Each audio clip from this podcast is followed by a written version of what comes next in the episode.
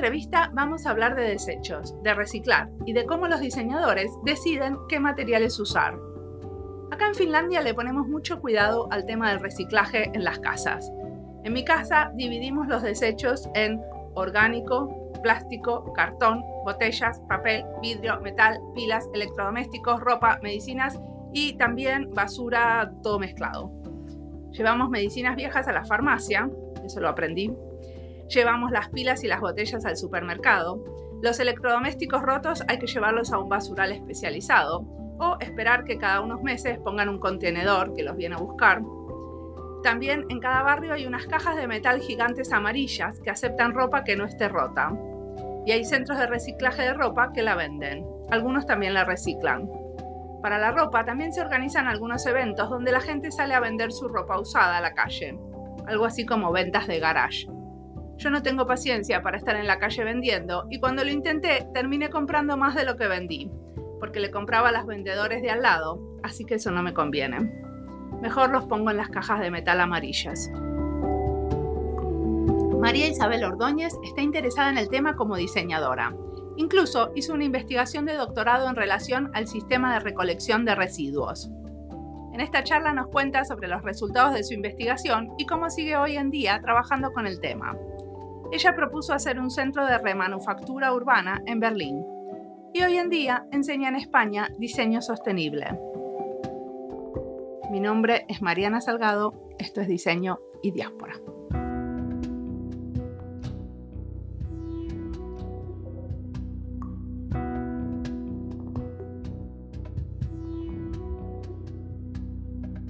Entonces, ¿quieres presentarte?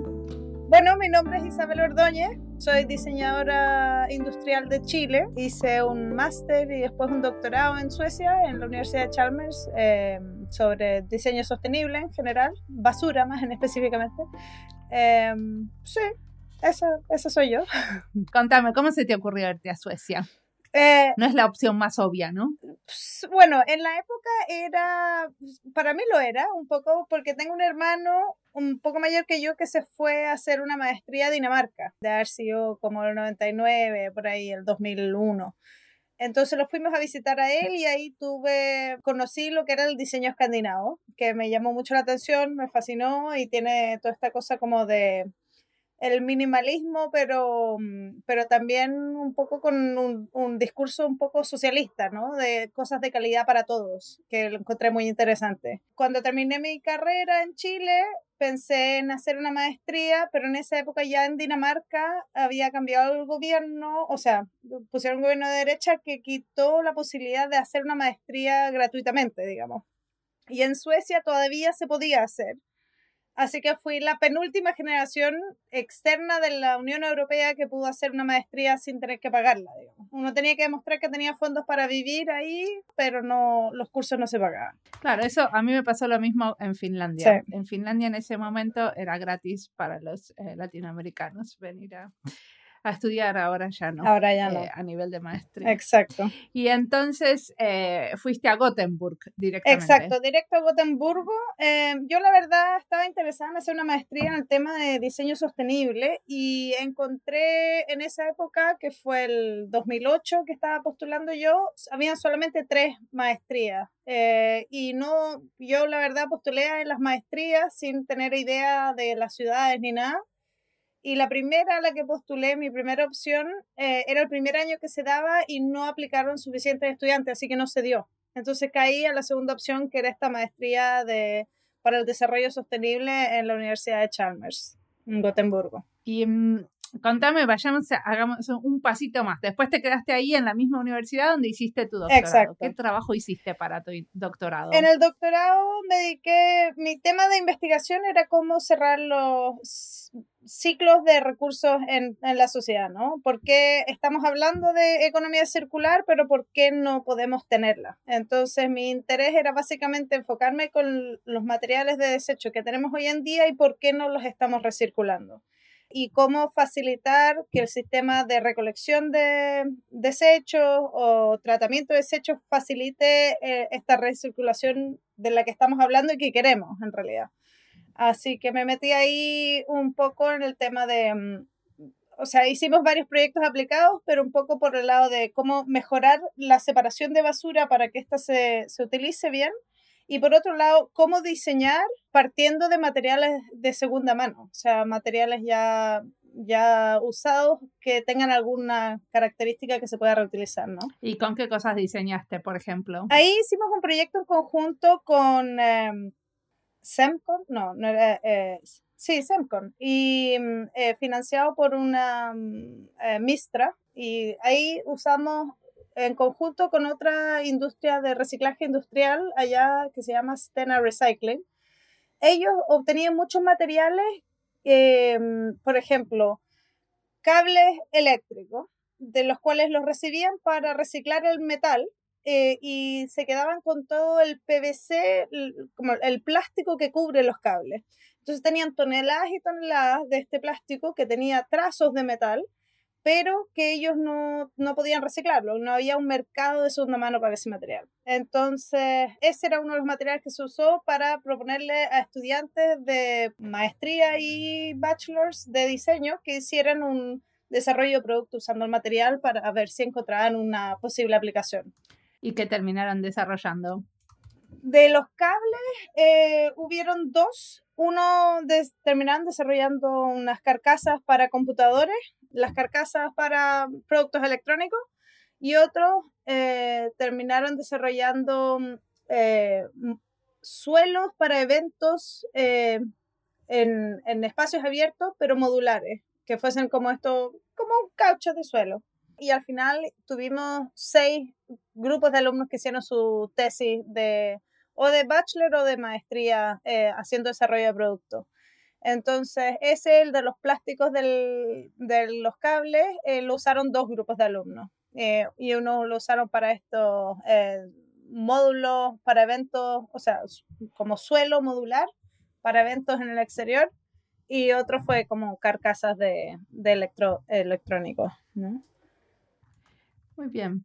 O sea que vos vos no diseñabas, sino que lo que hacías es como facilitar la relación y la colaboración con, entre las empresas y los estudiantes. Claro, y eh, básicamente lo que estábamos proponiendo nosotros es que mm, los diseñadores son los que deciden qué materiales usar, ¿no? Entonces, si les decimos a los diseñadores, estos son los materiales de segunda mano que están disponibles, pueden encontrar ellos aplicaciones, ¿no? Y de cierta manera fue un gran desafío porque cambia eh, o sea, uno de los profesores más, eh, más seniors que, que se fue, se pensionó en, cuando yo, durante la época que yo estaba haciendo mi doctorado, él le costaba mucho entender esto de cómo le ibas a pedir a un estudiante simplemente diseñar cualquier cosa con un material, porque para él el diseño empieza de una necesidad, de una aplicación, de un, de un como vacío que hay que llenar en vez de simplemente tener, usar algo y él encontraba que era un cambio un poco radical en, en, el proceso de diseño.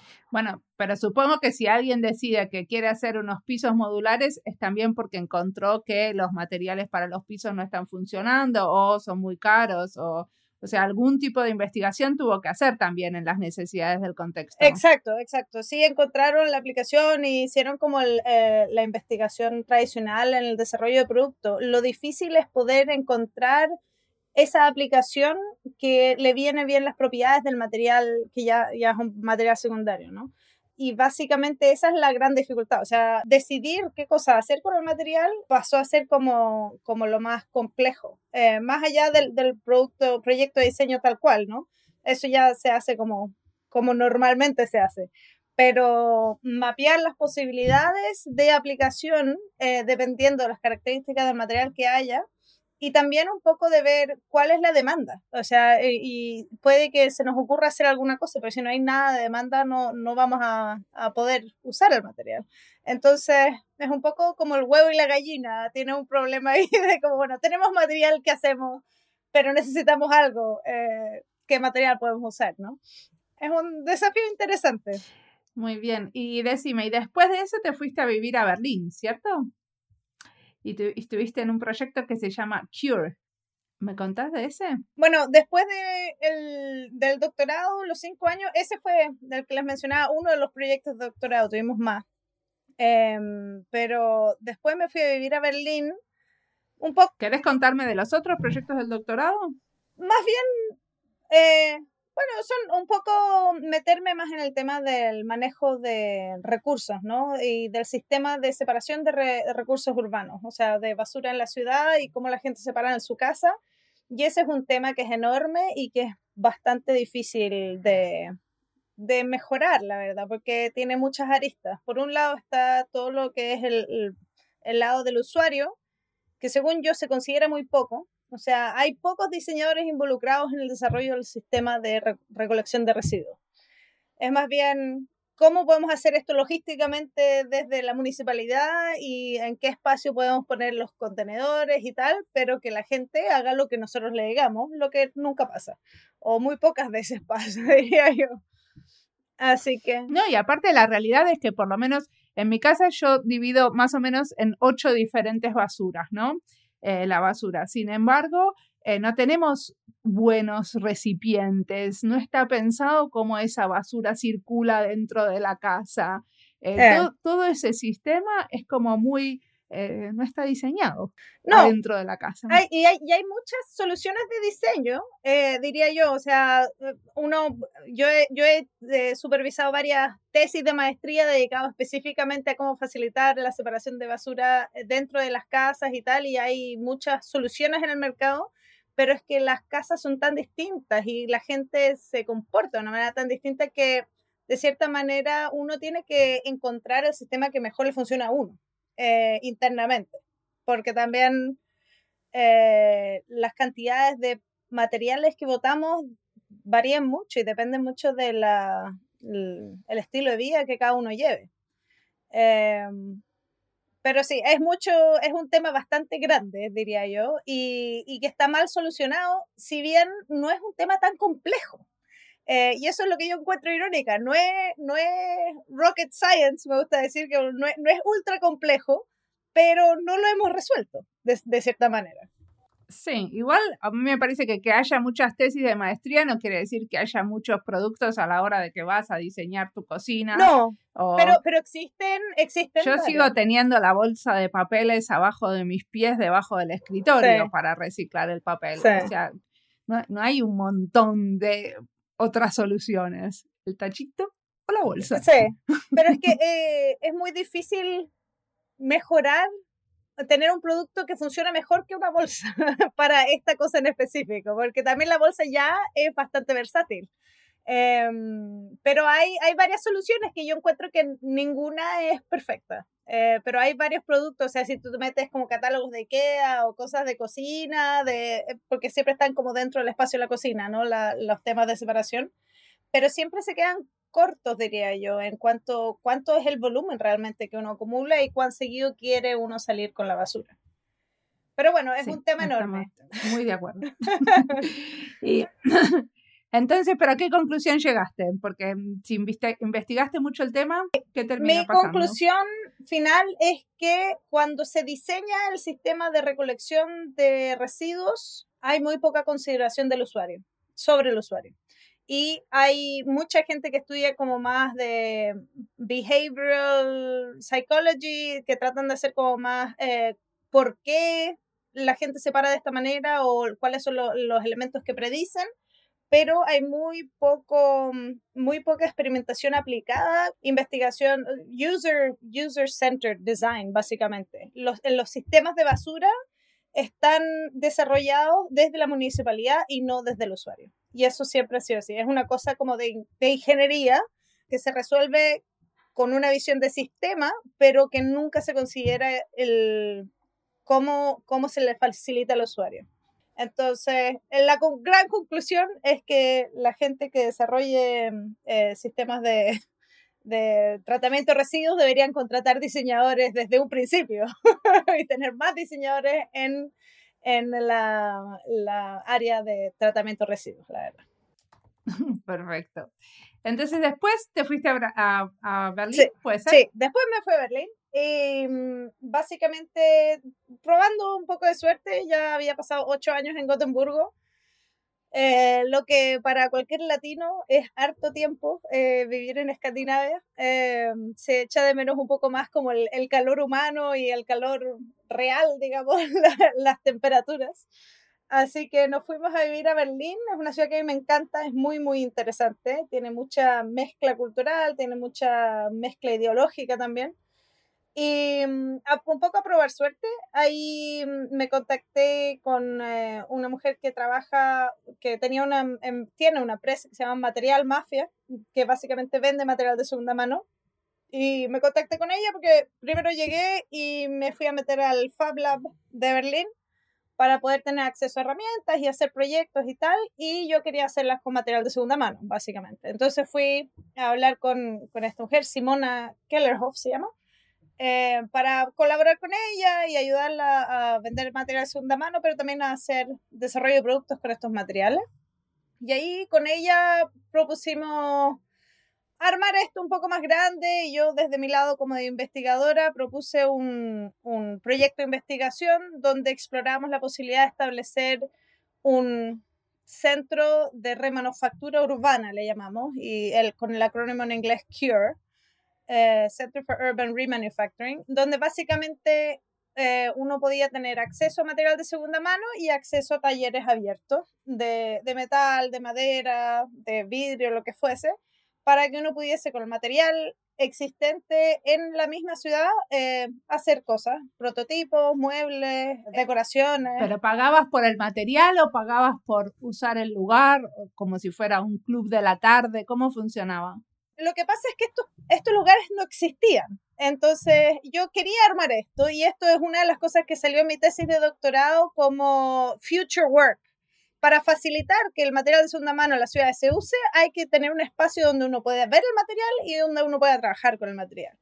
Entonces, yo básicamente me asocié con, con, Simona y ella me pagaba en materiales, porque no tenía cómo pagarme, entonces yo podía usar los materiales de segunda mano del material Mafia gratis. Y en el Fab Lab tenía acceso a las herramientas y como le llamaban Community Ambassador, pasaba ahí las, los viernes por la tarde, tampoco tenía que pagar membresía por usar las máquinas. Entonces, yo sin, sin presupuesto tenía acceso a máquinas y tenía acceso a materiales y podía hacerme muebles, eh, y etcétera, ¿no? Y la idea fue armar un proyecto de investigación para decir esto que yo quiero es algo que le beneficiaría a todo el mundo, todos los creativos en la ciudad de poder tener acceso a material de segunda mano y poder trabajarlos ahí mismo y ver, explorar las posibilidades, ¿no? Y facilitaría poder reutilizar los materiales antes de, de tener que reciclarlos o, o quemarlos. Así que esa fue la premisa. Y este proyecto, el CURE, eh, ganamos un fondo para hacer como una investigación de, posibilidad de implementación. Y eh, nos ganamos un fondo de cinco meses del Climate Kick. Y con la idea de que íbamos a explorar esta posibilidad de establecer este tipo de centros en Berlín y en Gotemburgo, usando los contactos que yo tenía de la universidad allá y, de la municipalidad en Gotemburgo, exploramos esas dos posibilidades e hicimos informes de análisis de mercado, qué tipos de materiales eran más comunes en cada ciudad, cuánta eh, demanda podría haber por un lugar así, etcétera, ¿no? Y es interesante porque de cierta manera hay materiales que se repiten, pero las características de las ciudades siempre van a ser distintas. Entonces el tipo de material que está disponible es, es distinto y también el tipo de público objetivo, la cantidad de gente creativa, eh, la cantidad de pequeños empresarios que usen materiales locales, eh, todo eso cambia de, de cada ciudad. Entonces la idea era tratar de implementarlo más de una ciudad para poder compararlo. En este proyecto de cinco meses hicimos un análisis como base para ver si era posible y qué, qué, qué posibilidades había de implementarlo y contactamos a varios actores locales en Gotemburgo y en Berlín de, de tratar de implementarlo. Y de la relación con los actores en Berlín salió después este proyecto del, del Haus der Materialisierung, que ahora ya está andando ahí en, en Berlín. ¿Qué, ¿Cómo, funciona ahora? Pues acaba, está empezando. Eh, de hecho, ahora a mediados de septiembre tienen la, como el, el lanzamiento oficial y tienen un espacio donde hay varios actores que trabajan con material de segunda mano. Hay tres actores más grandes que venden material, eh, como es eh, Material Mafia. también hay otra iniciativa que se llama Kunststoffe y otra iniciativa que es Stadtmission Berlin. Y Stadtmission maneja básicamente textiles eh, ropa y textiles como de casa, pero también muebles y en buen estado o en necesidad de reparación. Y después Kunststoff y Material Mafia ya usan más bien materiales, como mm, pedazos de, de madera grandes, pedazos de, de, plástico, de vidrio o metales, etcétera, Más como de materiales de ¿Y después los venden o son para consumo personal? Ellos los venden o para consumo de la gente que participa en, eh, en este House en. Si uno participa, por ejemplo, teniendo los horarios abiertos, eh, facilitando el uso de los talleres, también puedes usar los materiales. Y eso es una cosa que está también como en desarrollo interno, digamos, porque hay mucha gente que ofrece materiales y siempre hay un límite en la cantidad de materiales que uno puede guardar, ¿no? Entonces hay, hay más materiales de los que uno puede guardar en un espacio normalmente y también hay que manejar un poco de que los materiales que hay ahí tengan salida y que se vayan usando, ¿no?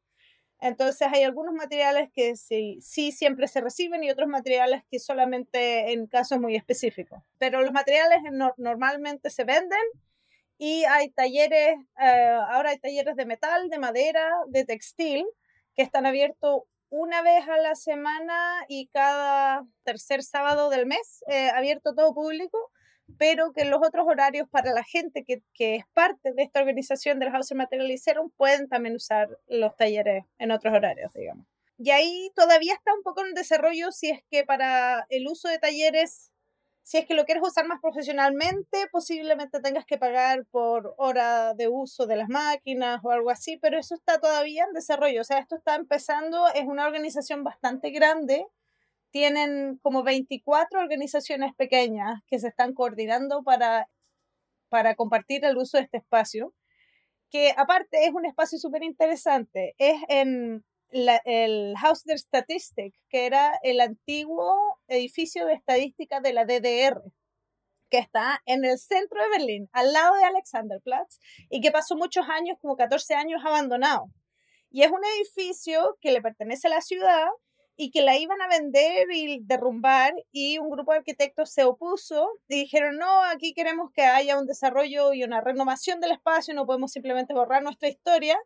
Entonces, los políticos aceptaron esto y de momento son cinco, es una cooperativa que se llama la CUP 5, cinco grandes actores, uno es eh, Empresas Inmobiliarias de Berlín, otro es el Senado de Berlín y otro es el, como la Municipalidad del Centro de Berlín que todos son codueños de este espacio, que son enormes, son como dos cuadras, 40 mil metros cuadrados construidos total. Y vos tuviste un rol en armar todo esto, en que todo esto suceda.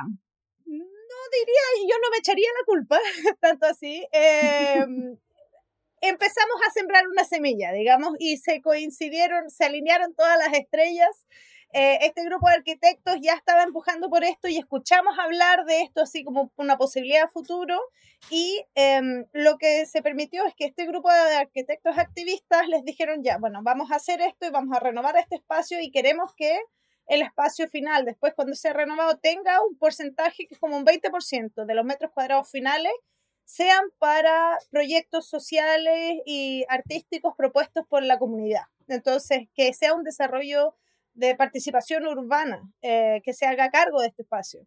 Entonces a ellos les encargaron eh, desarrollar el proceso de participación ciudadana para definir qué debiese contener ese espacio a futuro. Aparte de lo que va a tener, va a tener la municipalidad del centro de Berlín, va a tener unas oficinas municipales eh, del Senado, va, van a, construir viviendas nuevas de bajo costo en ese espacio entonces, como para activarlo socialmente, todo de momento, mientras se está haciendo la renovación, que es un proceso lento que toma cinco años, se activa todo el primer piso de este bloque, de estas cuadras, para que la gente ya pueda empezar a usarlo y entrar. Entonces ahí ya los proyectos de participación ciudadana están empezando y uno de los tantos usuarios pioneros que le llamaron los Pioneer Nutzer es este House del Materializero. Y esa propuesta la hicimos nosotras con Simona em, en uno de estos primeros eventos de participación ciudadana. ¿Qué se les ocurre que podría haber acá? Nosotros, bueno, un, un espacio donde podamos tener material segunda mano y talleres. Y eso prende mucho. Toda la comunidad artística, todos los creativos sí prenden con eso. Entonces fue una de las ideas pregnantes. Otra de las ideas pregnantes son espacios eh, sociales y culturales para dar espacio a jóvenes con, con dificultades o, o gente con, con, background de inmigración. Entonces hay muchos proyectos súper interesantes que están coalesciendo y, y, usando este espacio. Y una de, los, de las temáticas es esta, la de la reutilización y, y la materialización. Así que estuvimos en el, en el lugar correcto en el momento indicado y tuvimos esta enorme posibilidad de participar en un, en un proyecto que es realmente un, un proyecto modelo, creo yo. Genial. ¿Y qué te hizo decidir que te ibas de Berlín? Eh, ese proyecto salió, pero siempre salió así como a, a medio por ir saltando. O sea, tuve un proyecto, mm, este del Cure, que fueron cinco meses de investigación y después eso se acababa y no tenía más trabajo. Entonces estaba siempre ahí como en el freelanceo. La gente piensa que cuando uno tiene un doctorado es fácil encontrar trabajo y eso no es verdad. Hay que decírselo a todos los potenciales eh, alumnos de doctorantes. Sí, doctorantes de que no es necesariamente verdad y lo que pasó es que estábamos allá armando y dándole mucha energía y armando proyectos. Y de la nada me salió una entrevista de trabajo y me ofrecieron un, un, trabajo estable acá en Barcelona, en la Escuela de Diseño de Elizaba. Ok, y supongo que puedes hacer muchísimas de estos experimentos con basura y reciclado ahí. Exacto, o sea, y de hecho estaban buscando a gente internacional porque querían hacer más intercambio internacional y les interesaban los proyectos que ellos estaban haciendo. Entonces, esto de que yo siguiese involucrada en un proyecto en Berlín, porque yo ah, estábamos recién postulando el proyecto, no sabíamos si nos habíamos ganado el proyecto que, este del House del. Em, y dije, mira, si sale este proyecto yo quiero estar involucrada, pero va a ser un tiempo parcial. Me dijeron, sí, de todas maneras, no hay problema. Y si tú puedes coordinar y traer alumnos de España a Berlín, o sea, eso, ese tipo de cosas les interesaba. Entonces, bueno, para mí, fantástico. Básicamente querían que yo siguiese haciendo lo que estaba haciendo, pero eh, si es que no teníamos proyectos de investigación, tener el respaldo de poder hacer clase y tener una entrada un sueldo estable.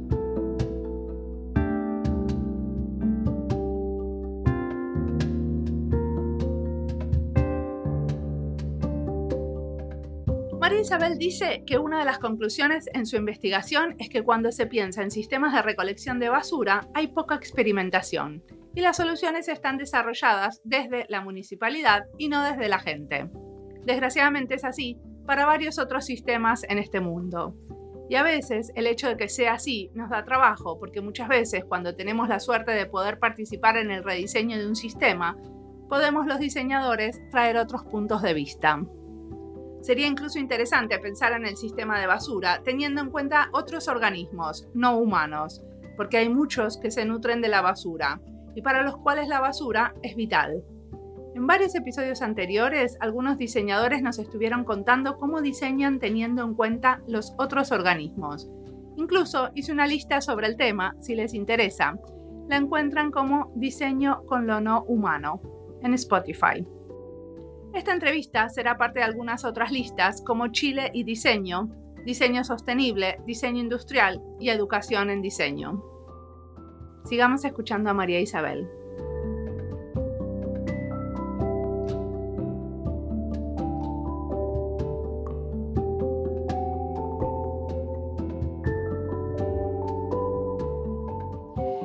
¿Y entonces qué enseñas ahora? Contame un poquito de lo que estás haciendo ahora. Sí, ahora enseño diseño sostenible, em, evaluación de impacto ambiental en el curso de tercer año en la escuela de diseño y ahora en el trimestre que empieza ahora voy a también estar eh, eh, dando clases de metodología de diseño para alumnos de primer año. Así como cómo entrar. Y tenés algo que ver con, porque yo entrevisté a um, Albert que contaba sobre el Making the City. Mm. Eh, ¿Tenés algo que, o sea, los proyectos que hacen tus eh, estudiantes también tienen que ver con eso? Em, sí, de momento, a ver, llevo un semestre acá en España, eh, y así que empecé, me metí en el curso y tal, ¿no? y es el semestre en que hemos estado encerrados. También. Así que no ha sido, ha sido un no, no, hay mucho para contar. Claro, en el que hemos estado todos un poco limitados y trabajando a distancia y haciendo los cursos a distancia también. Entonces, pero sí me enteré de los proyectos que están haciendo acá de las superillas eh, en Barcelona que es bastante interesante, em, en el que está metido eh, Enzo Mancini, eh, que viene también a Elisa cada tanto. Y eso como exploración y, y, y, prueba puesta en escena como en, en, realidad es muy interesante. Y hay, bueno, es muy político, ¿no? Porque está el uso del espacio en la mitad de la ciudad, la gente, los automovilistas no, no son muy, no están muy de acuerdo, digamos, que se les quiten las calles, pero, pero hay mucho potencial. Y, y sí tenemos ganas de, de, meternos ahí también con el tema de los diseños de espacios comunes y, y facilitar eh, los lugares como de acopio intermedio para, para poder facilitar la reutilización de materiales en la ciudad. Así que sí, estamos viendo, y acá en Barcelona tienen una red de los Ateneos de fabricación bastante desarrollados, o sea, tienen Fab Lab en muchos de los barrios de la ciudad. Eh, que le llaman Ateneo de Fabricación, eh, que sí están abiertos a la población, que no cobran por uso de las máquinas, sino que uno tiene que enseñar o documentar los procesos y compartirlos. Eh, es bastante interesante. ¿Y hay muchos de estos Ateneos de fabricación? Sí, hay como cinco, de hecho, cinco o seis. Eh, hay algunos que tienen, son de enfoques distintos, hay algunos con un enfoque más de sostenibilidad, que es el Ateneo del Sol, o la Fábrica del Sol, perdón. Y hay otros que están recién empezando, hay algunos que tienen un enfoque más de textil y tal. Y, y pues sí, estamos con esa idea de asociar materiales de segunda mano de como redes industriales acá en la ciudad o en la periferia de la ciudad a poder facilitarlo en, en un espacio más como de prosumers que le llaman, ¿no? De, de los consumidores proactivos que, que eh, cambian y hacen sus propios productos. Perfecto. Pero supongo que todos esos ahora estaban cerrados, ¿no? Con esto de la pandemia. Exacto. Estaban eh, con aforos limitados y tal, y ya, bueno, cuando salimos de la cuarentena pudieron haber algunas cosas eh, menores, pero yo ahora recién a principios de septiembre fui, porque había querido ir y no había podido. Eh, entonces ya a principios de septiembre fui a, darme una vuelta y a conocer el espacio y ver las posibilidades para pa empezar a armar proyectos, básicamente. Hacerme un par de muebles que me faltan y, y ya. Decime, ¿y el futuro? ¿Qué te ves haciendo o qué te gustaría que pasara? Bueno, me gustaría establecerme aquí y poder, lo que, lo que sí tenemos ganas es hacer un proyecto colaborativo en conjunto con la gente de Berlín, del Hauser Materialiserum, y con gente en Ámsterdam, eh, que también están haciendo algún proyecto en los centros de acopio del futuro, que le están llamando como Recycling Center 2.0, por así decirlo, eh, donde quieren enfocarse también más en la reutilización y la remanufactura local. Eh, invitar también a actores locales o a empresas locales para, para que se hagan cargo de los materiales que, que están disponibles. Entonces, eh, escribimos una propuesta para un proyecto europeo que no nos fue otorgada, pero hay muy buenas ideas ahí. Yo creo que de todas maneras tenemos que seguir trabajando con eso para poder aprender más de, de cómo la misma idea tiene cosas que son, dependen del contexto eh, de, de las distintas ciudades y qué cosas sí, qué tipo de información y conocimiento sí se puede transferir de una ciudad a otra. Y sobre todo el conocimiento de las propiedades de los materiales de segunda mano. Porque claro, los la, las propiedades de los materiales están muy, muy investigados, muy desarrollados y es todo un tema en, de conocimiento, pero dependiendo de dónde obtiene uno el material de segunda mano, puede confiar en que la calidad del material sea consistente o no. Y, cuán usados han sido usados o si es que son casi nuevos o en qué formatos vienen y tal. Y ahí falta mucha investigación. Es un knowledge gap bastante amplio y del cual sería muy beneficioso si nos podemos ayudar los distintos espacios que están haciendo de, eh, eh, proyectos similares de poder aprender de estos materiales, de las propiedades de los materiales secundarios y qué tipo de industria genera qué tipo de material y en qué condiciones. Eh, así como un mapeo de los flujos de la ciudad. Y eso a nivel teórico del mapeo de como el metabolismo de distintas ciudades, eso sí se ha hecho, pero de las aplicaciones prácticas, de las calidades del material para poder reinsertarlas en, en la producción local, eso ya es más, más difícil. Así que mm, eso son las grandes preguntas a las que vamos a estar dedicadas. Perfecto. ¿Y qué estás leyendo que te inspire, que estás escuchando? A ver, estoy releyendo mm, Fundación de Isaac Asimov, que me lo había leído muy de adolescente. Eh, me encanta la ciencia ficción, siempre he sido una fanática de la ciencia ficción y encuentro, sobre todo ahora que hablan de que el 2020 es el año de la distopía, me encanta meterme en el, o sea, recordar que la ciencia ficción muchas veces es como un termómetro y de cierta manera qué cosas queremos, qué futuros nos queremos eh, crear y, trabajar para ello. Entonces eso me inspira muchísimo. Cyberpunk, me leí hace poco de nuevo. Me, una amiga me regaló un libro que se llama Biketopia, Feminist Bicycle Science Fiction. Ah, bike, como bicicleta. Biketopia. Y son cuentos cortos eh, que tienen como foco, foco central la bicicleta, perdón, ahí. Feminist Bicycle Science Fiction, wow. Fantástico, fantástico. Em, Me lo tengo que comprar. Sí, está bueno. Es una editorial pequeña de mm, Portland o de San Francisco. Y son puros cuentos cortos, em, pero, pero de ciencia ficción, unos más mm, con más distopia que otros, pero, pero muy interesantes. Un poco cuál es el cambio, mm, o sea, la bicicleta como, como una herramienta de empoderación, que yo también soy fanática de las bicicletas. Eh, pasé mucho tiempo en, en, estos bike kitchen en Gotemburgo y en Berlín y acá todavía, todavía no me encuentro el taller local eh, al cual me voy a ir a meter, pero, pero es, un, es una herramienta muy inspiradora, encuentro yo. Entonces, ciencia ficción feminista con enfoque de bicicletas para mí fue lo máximo. Buenísimo. Bueno, te agradezco muchísimo la entrevista. Gracias a ti por la posibilidad de compartirlo sobre los proyectos.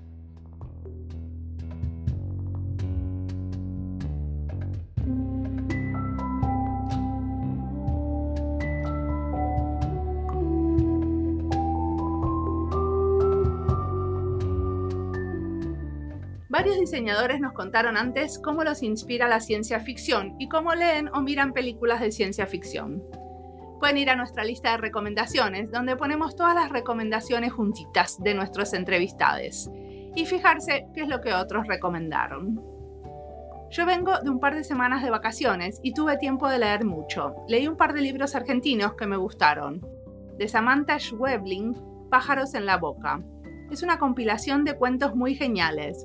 El otro fue Nuestra parte de la noche de Mariana Enríquez.